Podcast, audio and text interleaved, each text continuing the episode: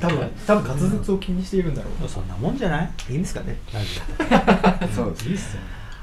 酒飲んできたら。帰れ酒飲んだら。そのな帰れ。ねダラダラする感じも人によってはさそうですね。そういいんじゃないちょっと思ってまあ確かに確かに。うん。ただあのー喋んなくなるっていうのが困るんですよね。ああ喋んなくなっちゃうかそうなの結構編集できるらそうね。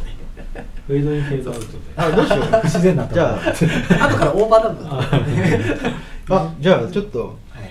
あのああれあれで今日行ってもいい？あのなんか何？スローバラードでメタルぐらいギター弾く人みたいなうん。感じでちょっとうん。行きたいと思います。うん。おー。分かんないけど。ちょっと何言ってる じゃあ今からうん。30分ね。うん。はい。30分。じゃあ30分だちょっとから切るね。あのもう本当にあのあのあの人みたいな「シーダズ・イット・ライトが」誰だっけなマシンガンって言ってるギター弾いた。じゃあジョニー違うなドクター・フィール・グッドのギターみたいな。こうやって。トレモロめっちゃ使う人だっけ？多分。違ったっけ？なんかねゆマシンガントレモロみたいな。あそうそうそうそう。もう最初見た時あの病気かと思った。なんかすごいなんかビートと全然関係なく前後にずっと動いてて。これは病気だろうと思う。こんにちは。個人無定の。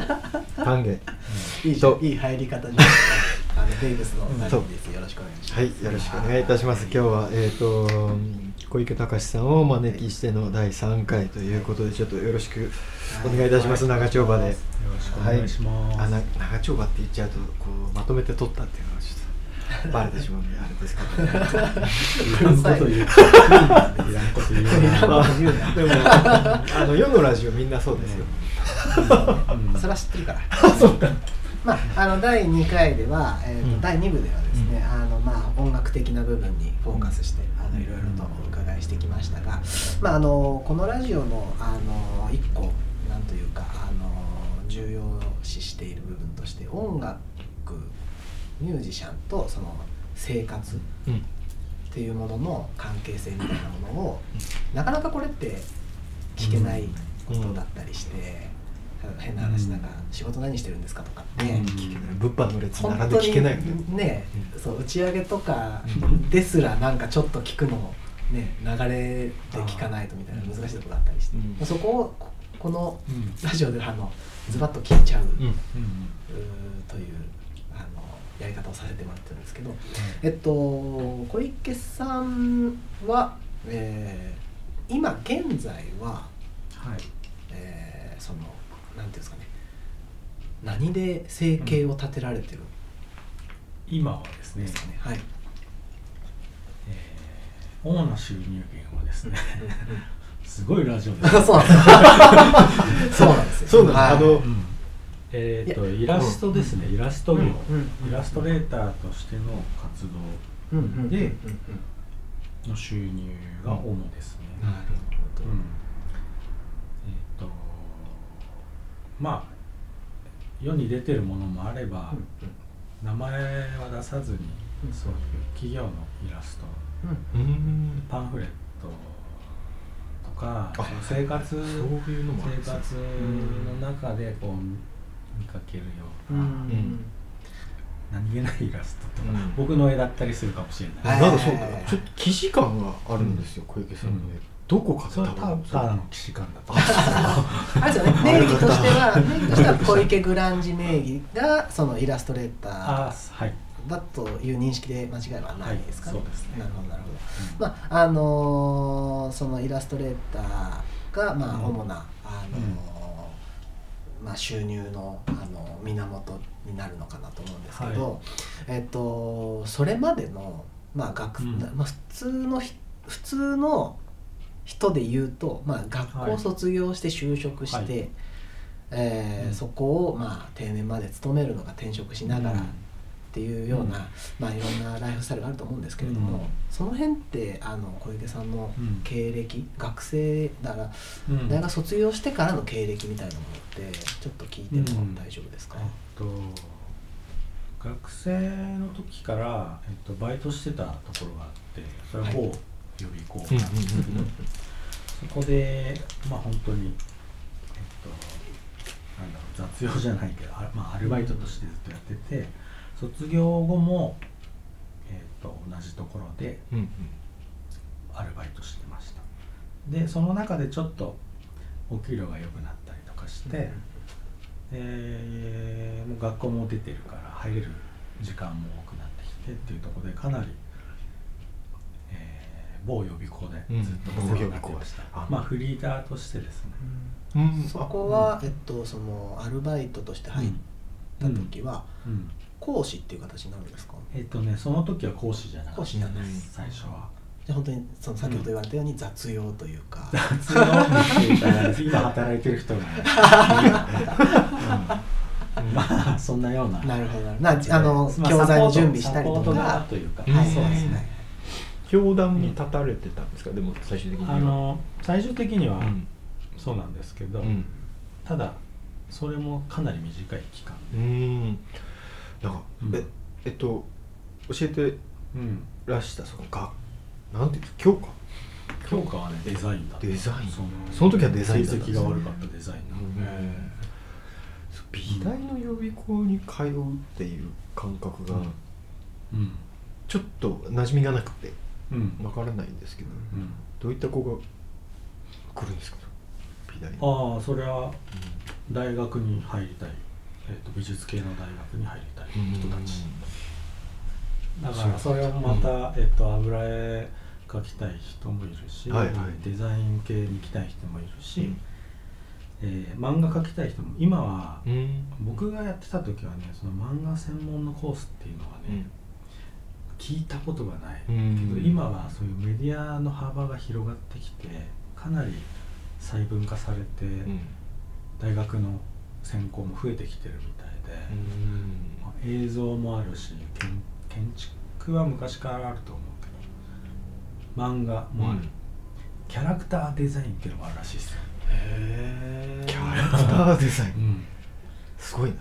そうそう、うん。今僕がまだ受験生だったら多分どこ行くかなって、うん。漫画コースかキャラクターデザインもちょっと興味あるし、映像もちょっと興味あるし時代になってんのかな今は、うん。そこは小池さんも予備校には通った経験はあるんあります。あそうなんですね参浪しました。あそうなんですねそうですかそのまま高校美術科卒業してすぐ大学が入れなくて、うん。3年頑張って入りました。美大って、うん。そうなんだ。難しい。難しいというか、実力を見られるんですかあれって？その場で。もう主に、うん。そうだね。僕は油絵コースで受けたので、うん。油絵は特に学科よりも実技重視、えー、そうなんだ、当時はね2割でも入れる。あのセンター試験って今あるかわかんないけど、ありますね。センター試験を2割3割でうん。もう受かってる人がいるっていう世界。実技が良ければ。あそういうことですか。絵が良ければ、ええ。いやでもなんかそっか、うん。で実際僕の友達でちらっとこうあのなんだろう。センター試験終わった後になんか自分で採点する時間っていうのがあって塾で、えでこうチェックしてる友達で最終的にこう2割しか取れてなくてえうん。うわダサとかもどこまで見てたらそいつが受かったっすよ。ええー、倍率そんな12倍ぐらいの大学。そんなに高いんですか、うん。えー、すごいな。そんだけ入りたい人がいるってことですもんね、うん。なんか周りにいなかった今はねかなりあの少なくなっているらしい。うん。倍率は下がっている。あとそうね、うん。なるほど。でその時に予備校にも通っていて、予備校に通ってました。で3年浪人してうん。入りたい大学に入りました。はあそう。で学生時代からそこでアルバイトしながらそのまま卒業後もそこでうん。お世話になり何年ぐらいいらっしゃるんですか？そうするといや10もう20年近く。あそうかそうか。同じところで。へえそうか。それは雇用関係としてはうんどういう形になるんですか、まあアルバイトですねうん。うん。じゃあえー、と予備校でお勤めされてる傍ら、うん。音楽活動とそう。小池グランジ名義でうん。の活動うん。ということで、まあ休みたい時にえ休めシフト制なんであそうなんですね。あそれはでかい時な。だから土日もライブとかある時は休ませて。うんうんと同時にえっとね落書きぐらいだったらいつでもできるっていう感覚でだからえっと落書き書いて、あうん。休憩中にうん。4コマ漫画書いて、うん。夜ツイッターでアップロードするっていう。うーん。なるほどそうそうちょっと話が飛んじゃうかもしれないけど、かはい。一番そのイラストレーターとしてお大きい送りをもらえた時があって、うん。それは角川からお仕事もらった時。あ、うん。なんでやねん。なんでやねん英語で言えますか？あれもツイッターで連絡が来た。のえまあでもそうやって言いますよね、すごいな。それは、あの本当に4コマ漫画をね毎日うん。職場でうん。休憩中ですよ、その文明は 我々には無効ですけどあのね枠だけこう書いてあるはい。コピー用紙をええええ。大量にコピーしてのを忍ばしておいて、はい。休憩中にガッて出して書く、はあすごい。であ一緒に働いてた人。に「どう?」っつって「面白い」っつって。あんま受けてないなと思ったら 出さなかったりとかして。へえじゃあそこで先にふるいにかけしてもらって。で納得できたら夜アップするみたいなのをやってた時に、うん。多分その4コマ漫画が目に留まったのかな、うん。うん。それは大きいかなそのイラストでお金をもらえるぞみたいな感覚が芽生えたのは、あその絵自分の絵がうんお金になるぞっていううん。感覚ですよね、そうですね。すごいな。それめちゃくちゃ嬉しいですよね、うんまあそこに行く過程そこに行くまでにもいろいろまああったんですけど今うん。画風がこう成立するはい。過程みたい。な、はい。まあえっ、とモーニングに店に行ったりとか漫画をこう見てもらったりとかね、講談社しながらちょっとと絵をもうちょっと工夫してくださいとか言われたりとか、うん。そういう段階があって、である時その絵をもうちょっと、まあ、ギャグ漫画だけどもうちょっとメジャーな絵が描けるといいねって言われて面接で,、うん。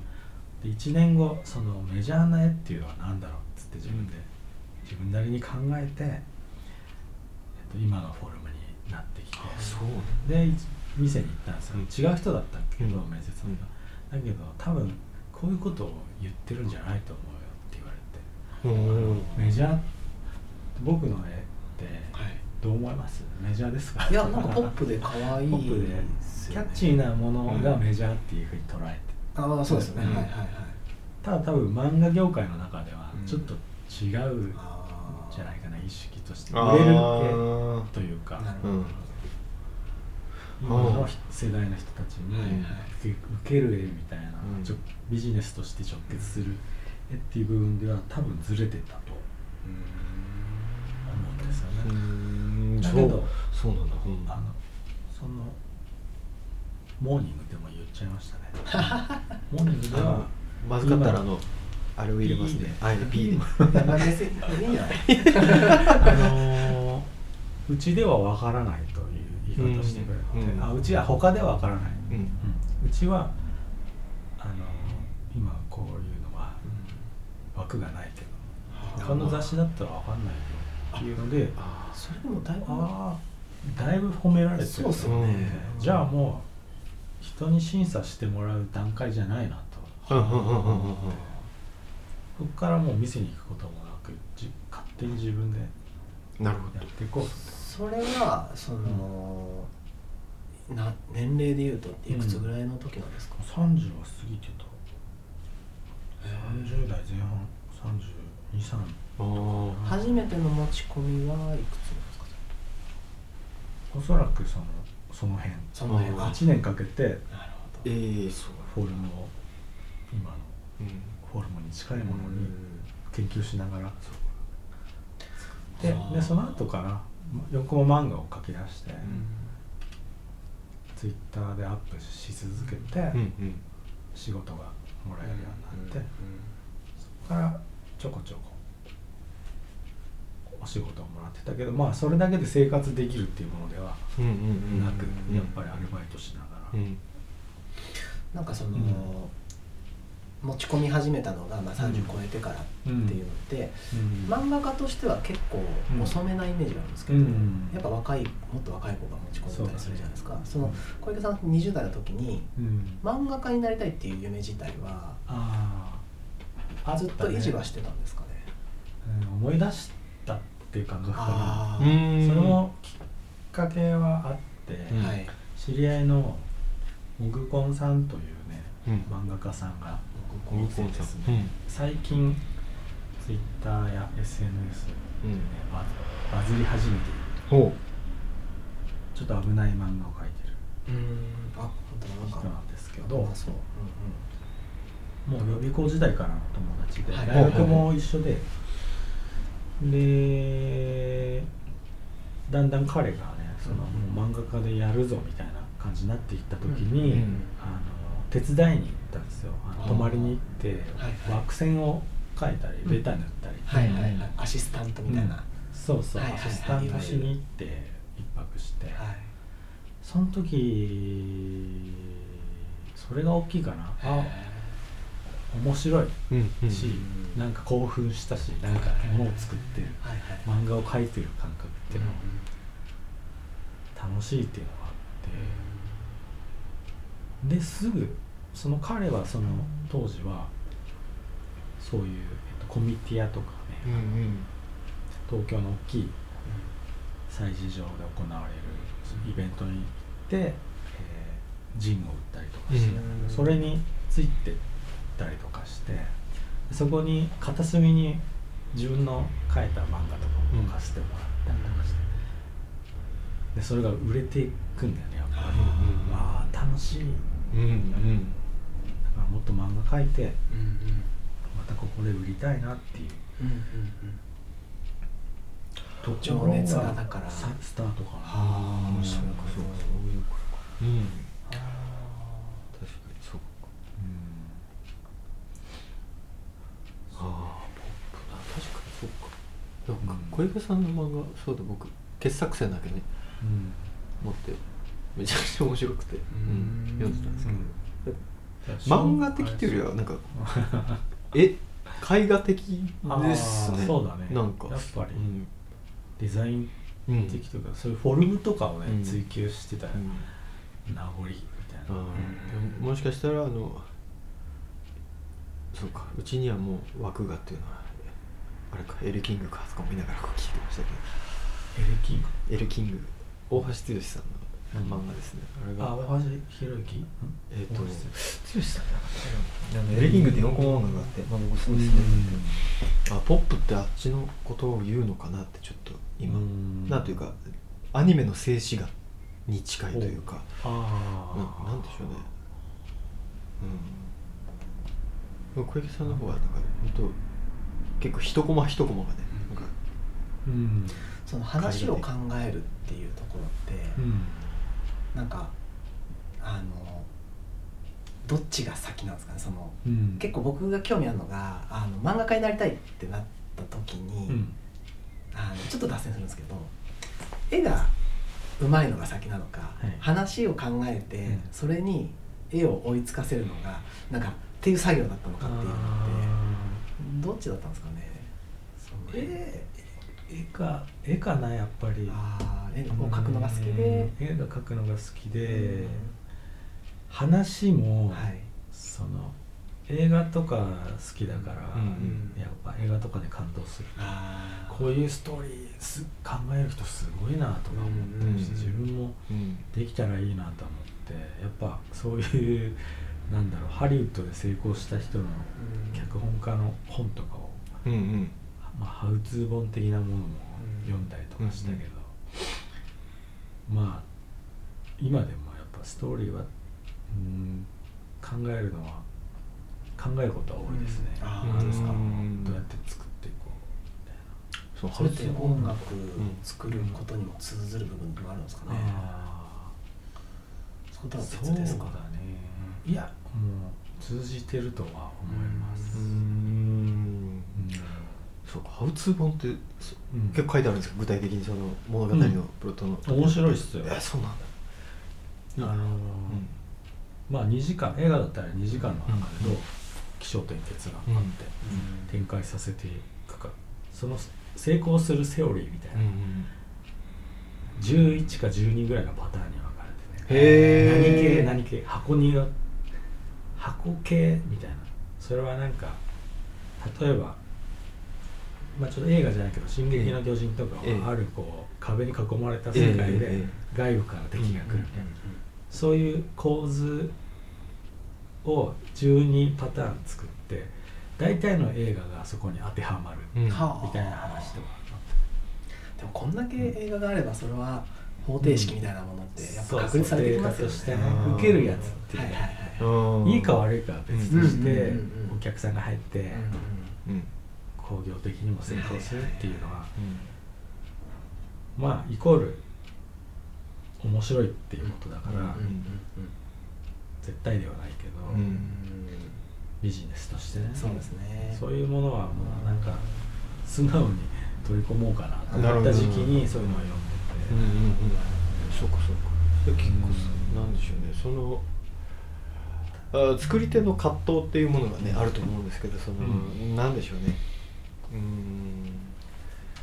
ご自身の作品をその売れ筋のものにしてなるものかっていうような、えっ、と、なんでしょうね。ある種の抵抗っていうものは、えっとそうだね。音楽もしくはイラストどっちに感じます、ああ音楽に感じる。抵抗はね。うん。イラストは感じないあーへーもうどれだけ伝わってひ喜ばれるか。うん。うんうんそれは多分普通のことでそのイラストのうん。世界では、まあちょっと語弊があるかもしれないけど、うん。いろんな考えを持ってやってる人いると思うけど、うん。ね、より伝わるかどうかっていうところで、うんうん。そういうキャッチーな部分重要だったりもするから、そう。でだけど音楽はうん。そうはできなくて、うんでそれは今自分がやってる油絵にも通ずるものがなぜかあおってー。イラスト的に描けない部分がちょっとこうあの油絵を多分皆さん僕の絵は多分イメージに今ないと思うんだけど石まあ原さんのジャケットああれはもうでもイラスト的、イラスト的に仕事としてやってるかな、だからね音楽はうんそういうとこで悩みますね、うん。あのキャッチーなものばかりをうん作ってもういけないうん。気持ち的に。だけど売れない。うん。売れないだろうと。うん。だからもうでも自分はこういうの好きだし、あそう。もっとその、うえっと、イラストだったり絵よりも、うん。こう内面をこんう投射投影するうん。ものだっていうことなんですか、音楽の方が。そのキャッチーすぎてもいけないっていうところになんかそういうそういう意味合いんだろうな。思ったんですけど、キャッチーなことは悪くないうん。んだけどね。でも自分の気持ちってキャッチーな時もあればうん。捉えようのない時もあったりとか、うん。うん。まあその自分なりのその文脈でうん絵画だったらねそういう印象派とか、ううん。んピカソとかキュビズムみたいなものがあって、新しい表現方法を探しながら成り立ってってその部分だけで切り取っちゃうと、なんだこれはってなるけど、その流れがあってこその価値があったりとかする、う自分の中にもそういうものがん。あるから、うん。その流れを無視してキャッチーなものを作るっていうことがうん。あんま価値のあるものだと思えないからそこは外さないようにしていかなきゃいけないっていううん。たまにでも出るんだよね。あはこんなん作っちゃった。あうんうん。これ俺こんなん作っちゃって大丈夫？それがいいこともあるんだよね。あそれがただそれはやっぱり流れがあってからこそうん。外してみたっていううん意味があるから、うんーうん。それはっていうのは楽楽曲として、うん。音楽うん。では存在しますイラストの感覚とはちょっと違うっていう、なんか真面目になっちゃう部分うん、うん。あうんそうか。う死ん。でから評価されるいやなんかそうそうか。あの なんかね最近 TikTok で本を紹介する人をこき下ろした書評家という方がうん。あの、まあ、ちょっと炎上騒ぎになってまして、うん。ね若い TikTok でまあ若い世代のための SNS なんですけど、うん。あれを使ってこう若い子向けに本をおすすめしている、うん。えー、と方 TikToker っていうのかな今、が、えー、とあとある書評家にこう批判されてじゃあ僕辞めますというふうに、うん。えー、と辞めてしまったと。でまあ、これは若い子の読書量が減るから大きな損失だというような形でこう炎上してその騒ぎの中でなんだろう売れるものがあるから売れないものが作れるんですよみたいなことを、ねうん。おっしゃってる方がいて例えばその何回か話で引き合いに出したんだけどあのミスチルが売れたがために、うん。あの海外のマイナーなレコードをこう再発することができたんだよね。レコード会社が確か。ミスチルがバカ売れしたはいはいはいはいで会社に。資金的なもええ。のがそう。出たって。そう。なのであのーなんでしょうね。コアな音楽ファンでうん。こう結構ミスチルをバカにされる方ってあのーまあ、多少散見されると、うん。まあ、僕は認識してるんですけども、うん。えっ、とまあでもあのバンドのこう、なんだろうまあこと日本業の音楽業界に対しての貢献って並々ならぬものがあったりして、なので、うーんそういう意味ではなんかなんだろうな売れないものは別になんだろうな。売れないうんのはいいことでも悪いことでもないっていうか、うん。ただそれを売れないにしても存在させるための何か売れるものがあるべきっていうような論を見てうん。なんとなく初めて僕はこうなんだろうな、うん。こうニッチなものとかこう知る人ぞ知る音楽っていうものの存在がこう、うん。肯定的に認めるような文章に出会ったなというような感じがうん。しまして、でもななんかこ小池さんの中でもしかしたらその音楽だったりそのうん。絵画っていうものがこう住み分けとしてあの売れる売れない関係なしにもこうあるべきだっていうようなうんこう美意識のもとに成立してて、うん。イラストはそれを支えるためのものだというようななんか住み分けが、ね、あるのかなってあいうにふうに。それはねある、うん。あります？かバランスはいいんじゃないかな、うんうんうんうん多分音楽しかできないかったら、うん。売れた音楽作りますか、いやそしたら。売れる音楽作るかな。いや泣きのコード進行で。ーね。どうなるんだね。いやもうどうなんでしょうね。僕結構あのコード進行だけやたら詳しいんですよ。あの楽天楽天をこう読み漁ってて。なので聞いたら大体あこのコード進行だっていうのが分かるんですけど、あのそれでテレビつけると大体全部一緒。で,、で僕はそこしか分からないから、うん。すごく辟易としてしまったりするんですけれども、なんだろ幸うな運なことにね、うん。バランスはそれで保てている。分、うんうんうん。うん。イラストはうん。そういうキャッチーなものをうん。抵抗なく描けてるから片や油絵ではちょっと違う方向性でやってみようとかあいうのはあるかな。すごい。うん。いい。いいな。なんかそそうそれは多分制作ん。だけじゃないよねきっとなんか嫌なことがあってもさはい。何かに集中できるものがあって精神が保てあー。あーなるほどなるほど。そうかそれはそうですね。お勤めされてる方の音楽活動っていうのはもしかしたらイライラしないうん。バランスを保っている、そうですね。そのまあちょっとね話をその予備校時代、はいはい。予備校の、えーアルバイトおというお仕事、はい。あーの方にちょっと戻す形になるんですけど、はい。まあ、そのそこをこう勤めながら、まあ、そうやってうん。その自分なりのその、えーイラストだったり漫画だったりっていうものの、うん。えーまあ、向き合い方とかあの、うん。なんていうんですかね。例えば出版社に持ち込んだ時の反応で、うん。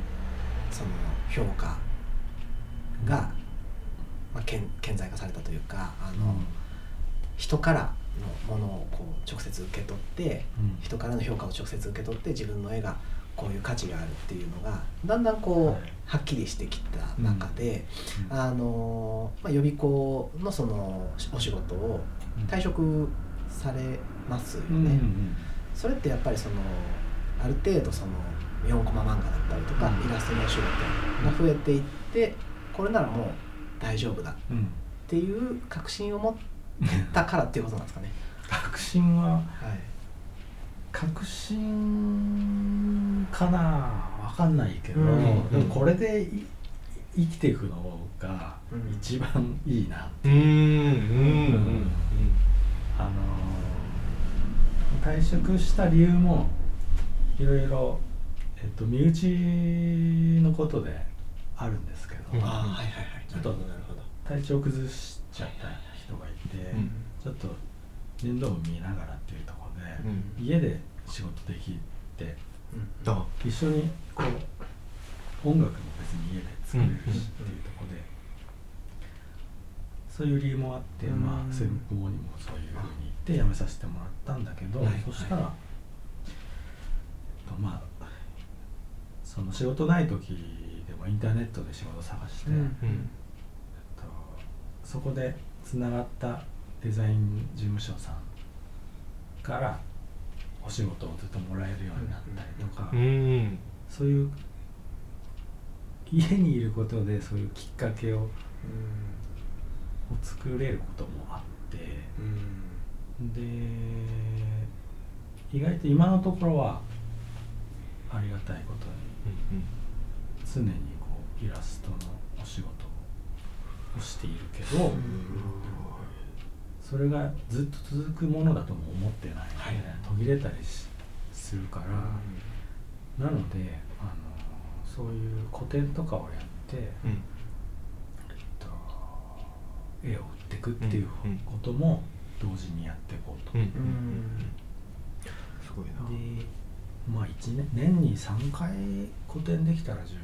2回でもいいか、1回でもいいのかもしれない。もしかして、うん。うんうん自分の絵が良くなってって、えっと、なんだろう。こう絵を買ってく人が増えていければ、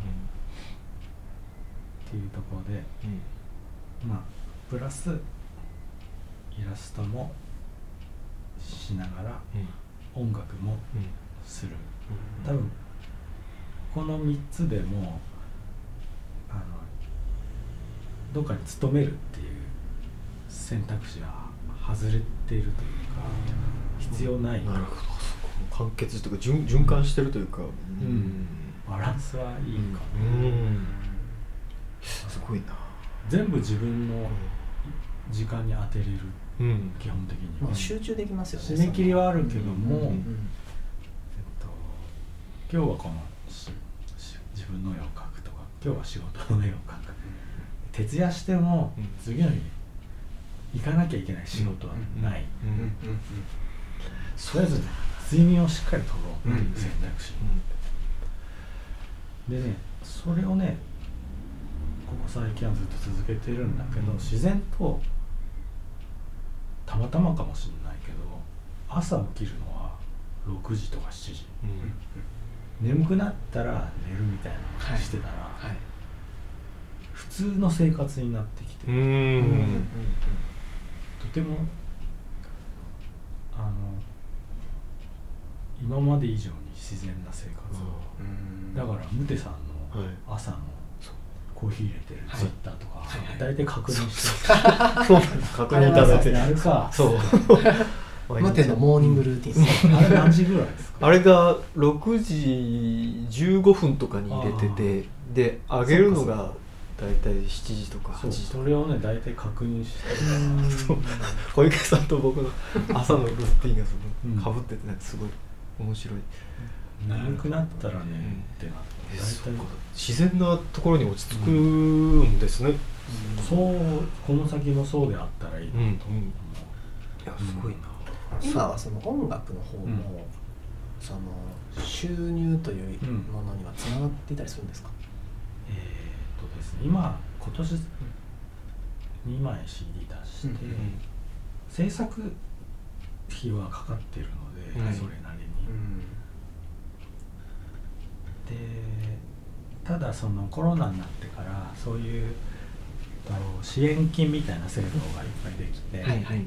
そういうのもねちゃんとこう申請して使ってるので、あそこまでの出費はなくて実は。あの結果的に、で先方のその CD 出してくれるレーベルさんがその制作費うん。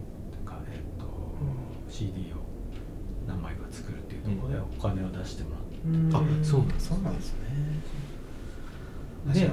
それはまあライブとかたくさんできてうん。そして CD を売っていくっていうのが一番うん。いいことなんだろうけど、うんあんまりできる環境じゃないので。うんできる環境じゃないっていうのは状況時勢状況ですね、うん。あのライブ会場で売るとかライブを見てもらって買ってもらうっていうことが本当ならもっといっぱいできるん。だろうけど、ツアーとかしたりして。そうそうですよね。なのでうん。地道に会った人にこううん売ったりとかしてる今白岡のメンバーっていうのはうんそれぞれど,、どちらにお住まいなんですか？えっと、ギターの翔ちゃんははい。名古屋に住んでます、はい。でドラムの和美ちゃんは長野県。長野県ツアーっていうのはその、うん。コロナになる前でもどこか遠征っていうのはあしたことあったんですか？ああコロナになる前は、はい。えーなんそういうタイミングがあってなんかずっと続けてるっていうよりかは、ちょっと間隔を置いてあー単発関西うん。東京、うん。名古屋うん。とか行った、ツアーっていう形でやったことはあるけど、みんなそれぞれ仕事をしているのでそうですよね。まあ予定合わせながら、うんうん。基本土日ですか？いやそうでもないですねそうというのもちょっと僕はうん。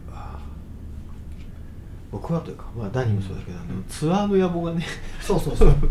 ございましてあの、うん。まあ、僕もコーヒーを遠征でこう入れに行くっていうことをつい先日徳島県に行ってきたんですけど、うん。なんだろうなそういうのに合わせて、ううんと例えばドリンクと、うん。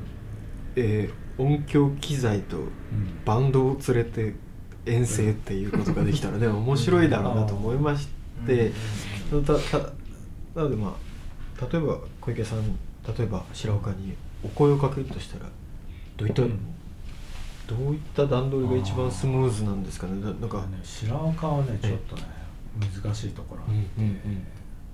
特に翔ちゃんかな？翔ちゃんはね、すごいかあのめっちゃ働い働きマンうなんで。ーん。そう。なん平日のほ平日に一日休みうんがあってあとどっか一日休めるみたいな。あじゃあ結構そうすると平日がいいらしいっうす日帰りですね。でもそうそう連日ってのがね難しいんだよね、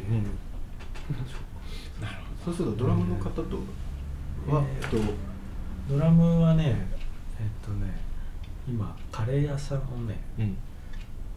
作っててね長野県にね。カレー屋さんになります。あそうなんだ来年すごい。へえ。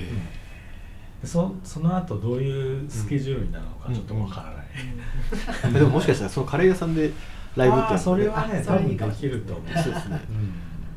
そうそうか。そうあなのでちょっとあれですけど質問に答えてないと思うんですけどはい。音楽での収入はないですねそんなうん。にそこで生計を成り立てようっていううん。気持ちはないです、あ気持ちもない。気持ちもないです、うん。そうかそうかわかりました。はい、ちょっとね、あのまだまだ聞きたいことが。いや本当本当に本当に足りない。まだまだあるんですけれどもね。うん。あのひとまずあの、はい。こちらで第三部の方はあの締め締め切りとさせて締め切りもうちょっと、はい。もうちょっと早口で言えばよかっはい、あのー次回のね第4部、まあ、最終部ではですね、あのー今お住まいの瀬戸市活動の拠点とされている、えー場所うん。っていうものにフォーカスしていろいろと聞いていこうと思います。はい、では、はい。ありがとうございました。たありがとうございました。さようなら。さようなら